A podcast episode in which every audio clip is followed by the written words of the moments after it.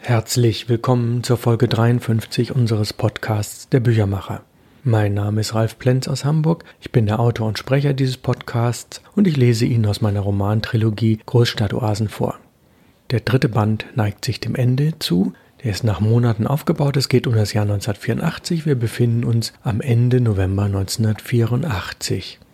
Geheimbund Theresa hatte in mehreren Notizbüchern dieses Jahres ihre Spekulationen über verdeckte Freundeskreise ausgearbeitet und die Ergebnisse in einigen Ringbuchnotizen mit Querverweisen zusammengefasst. Als sie diese jetzt zur Hand nahm, war sie erschüttert, wie unkonkret ihre Beobachtungen und Ergebnisse der Befragung geblieben waren. Wieso kann ich, eine sehr gute Psychologin mit mehr als zehn Jahren Therapieerfahrung und einem erfahrenen Coach an meiner Seite, diese Nuss nicht knacken? Es kommt mir fast so vor, als wären um meine Klienten herum eine unsichtbare Mauer, die ich nicht durchdringen kann, obwohl ich doch so sicher bin, meine Patienten ausgesprochen gut zu kennen, sie in allen Facetten analysiert und bei allen ihren Prozessen begleitet zu haben. Aber in Bezug auf ganz bestimmte Freundschaften bin ich keinen Schritt weiter.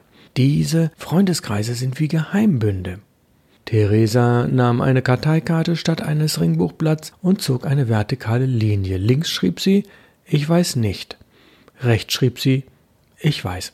Dann notierte sie brainstormingartig ihre Ergebnisse. Links stand, ob Imelda und Rick die gleichen Freunde haben, wie jemand von denen heißt, wo sie sich treffen. Weder am Spritzenplatz an Markttagen noch in der Strandperle oder den wenigen Cafés haben meine Beobachtungen etwas ergeben.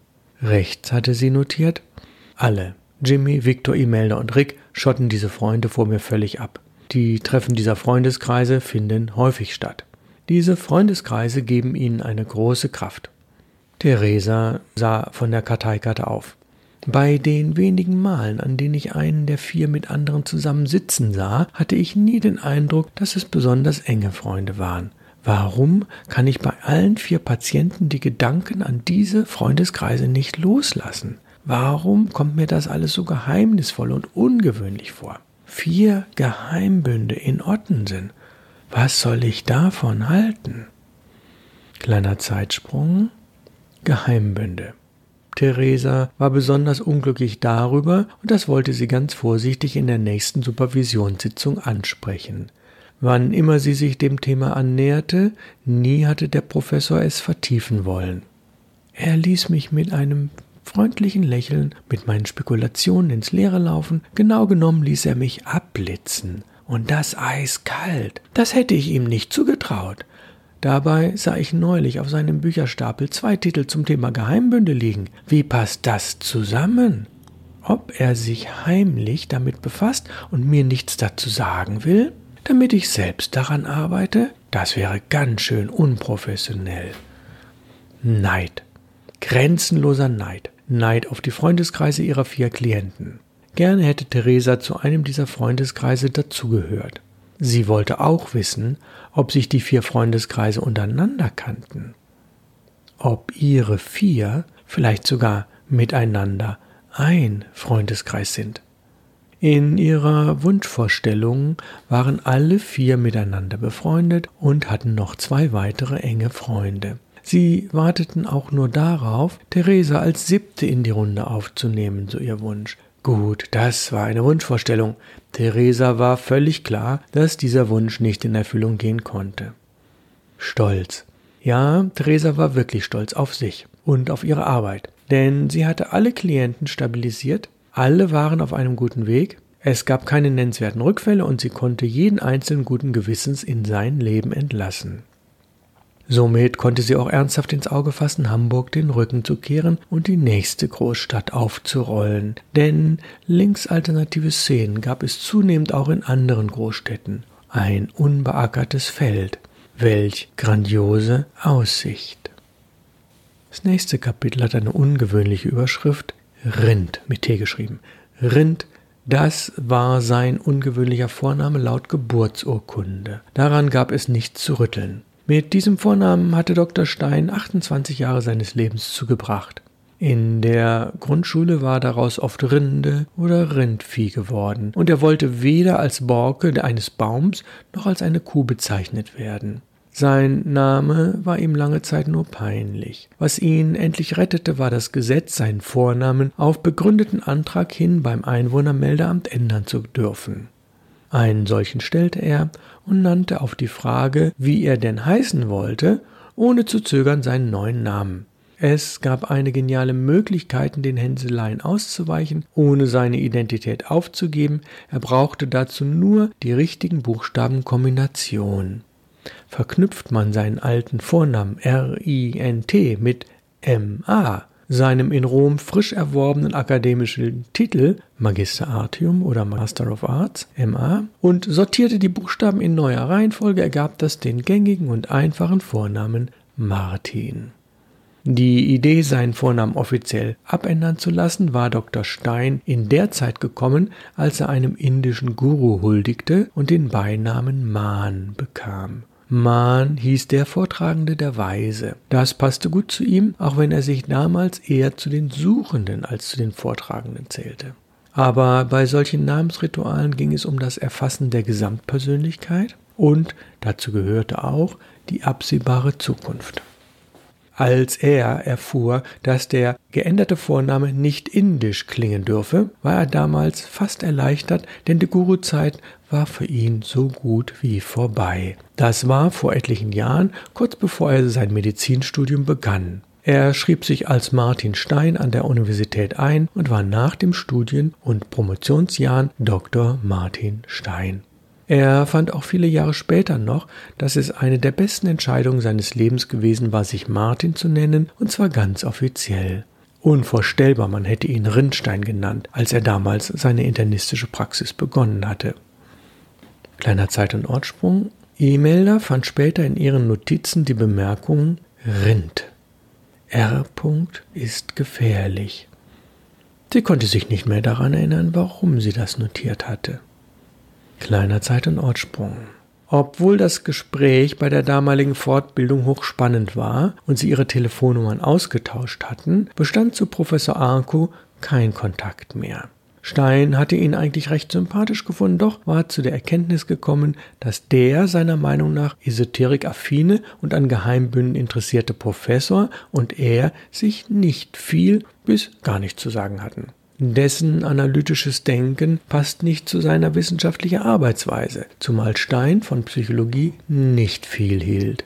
Arco ist Supervisor, also durch und durch Psychologe. Wer weiß, welche manipulativen Methoden er bei einem Treffen aus dem Hut zaubert. Psychotherapeuten pfuschen Ärzten manchmal ganz schön ins Handwerk. Und das mag ich gar nicht. Nächstes Kapitel Thais.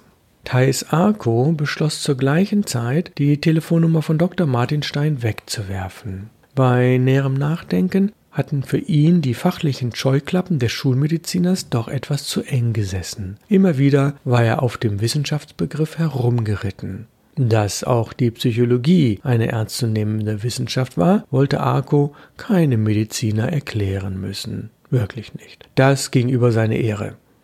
Geheimbünde waren auch nicht mehr sein Thema. Sie lagen ihm zu abseits von der Psychologie und die religiösen Ideen solcher Kreise wollte er nicht mit den wissenschaftlichen Aspekten seines Faches vermischen. Bei den Vorbereitungen auf das letzte Supervisionsgespräch mit Theresa ging Theis die Fakten noch einmal tiefenentspannt durch. Er hatte seine Sache gut gemacht. Ihm war auch klar, dass die Tiefenanalyse nach dem Jungschen Adler erst nach mehreren Jahren tatsächlich wirkte. Darum brauchte er für Theresa noch Geduld. Mit Sicherheit bekommt sie ihre Angst vor dem Kontrollverlust und die anderen Probleme in den Griff. Das ist nur eine Frage der Zeit. Lediglich in zwei Punkten war Theis unsicher. Habe ich ihre Begabung und ihre Leistungsfähigkeit überschätzt? War es falsch, dass ich diese Rolle von Barul R ungleich Mann übernommen habe, der sie übermäßig gelobt und bestätigt hat, worauf ihre Hybris zunehmen musste? Natürlich war es ein analytischer Vorteil, dass ich in ihrer Wahrnehmung in das Rollenklischee ihres psychiatrischen Helden passte und sie mich von Anfang an nicht nur akzeptiert, sondern auch bewundert hat. Aber das hätte nicht passieren dürfen, denn ein Supervisor sollte zwar gelobt, doch nicht zu sehr bewundert werden. Die Kraft des Lernenden muss aus sich selbst kommen, nicht aus dem Nacheifern oder Bewundern eines Supervisors. Darüber müssen wir noch einmal sprechen. Das muss sich ändern, und zwar nachhaltig. Da ich weiß, dass Theresa in Kürze nach Freiburg ziehen wird und mich mein dortiger Kollege in der einjährigen Supervisionspause vertritt, bin ich erst einmal aus dem Schneider.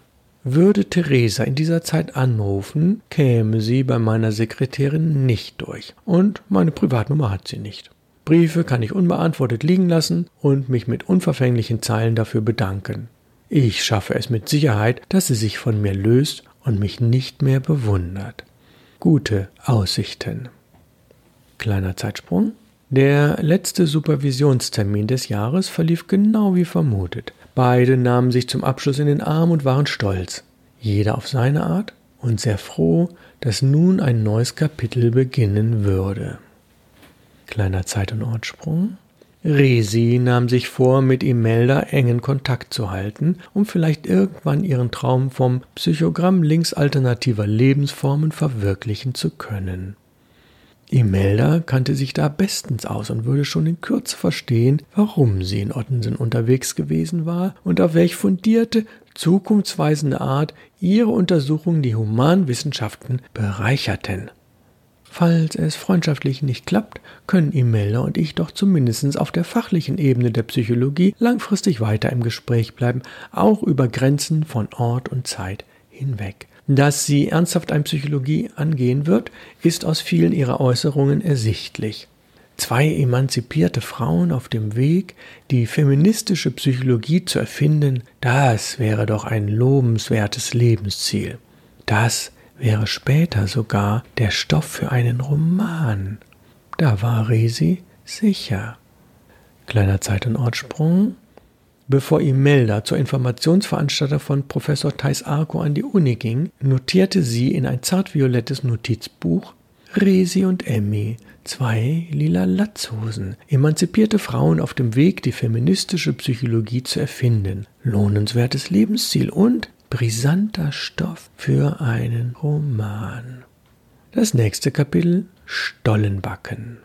In der Küche der Rote WG roch es ungemein gut. Bei den Einkäufen und Vorbereitungen hatten alle mitgeholfen, denn jeder wollte eine Hälfte vom Dresdner Stollen haben. Yvonne hatte die Stollen versprochen, sich allerdings erbeten, dass niemand bei der eigentlichen Herstellung von acht Stollen half oder gar ihr von der Großmutter übernommenes Rezept zu Gesicht bekam.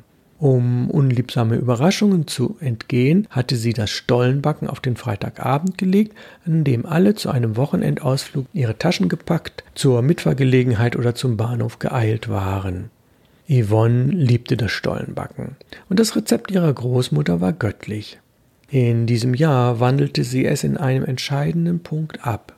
Die Rosinen, die eigentlich 24 Stunden in Rum eingelegt werden sollten, wurden mit lebensmitteltauglichen Aromen behandelt, ganz ohne Alkohol. Sie war begeistert, nicht nur über ihre kreative Fantasie, sondern auch über das Ergebnis. Vor allem blieben alle Stollen auf diese Art komplett trocken. Ah, warum bin ich nicht früher darauf gekommen, dass es auch ohne Alkohol geht? Warum brauchte ich so viele Abstürze und einen Dr. Stein, um die gesellschaftliche Gefahr des Alkohols zu erkennen und, König Alkohol, für immer aus meinem Leben zu verbannen? John Barleycorn. Wie gut, dass ich Jack Londons Roman zur rechten Zeit in der Buchhandlung entdeckt habe. Kleiner Zeitsprung. Die Dresdner Stollen wurden atmungsaktiv in Pergamentpapier verpackt und für die nächsten drei Wochen an einer dunklen Stelle gelagert. Das war der letzte, sehr wichtige Teil des Rezepts, der nicht einmal schriftlich festgehalten war. Sie hatte allen versprochen, dass zu gegebener Zeit die Stollen herausgerückt würden, auch wenn sie momentan verschwunden zu sein schienen. Damit endet dieser Teil der Lesung und ich will noch mal ein bisschen zurückspringen.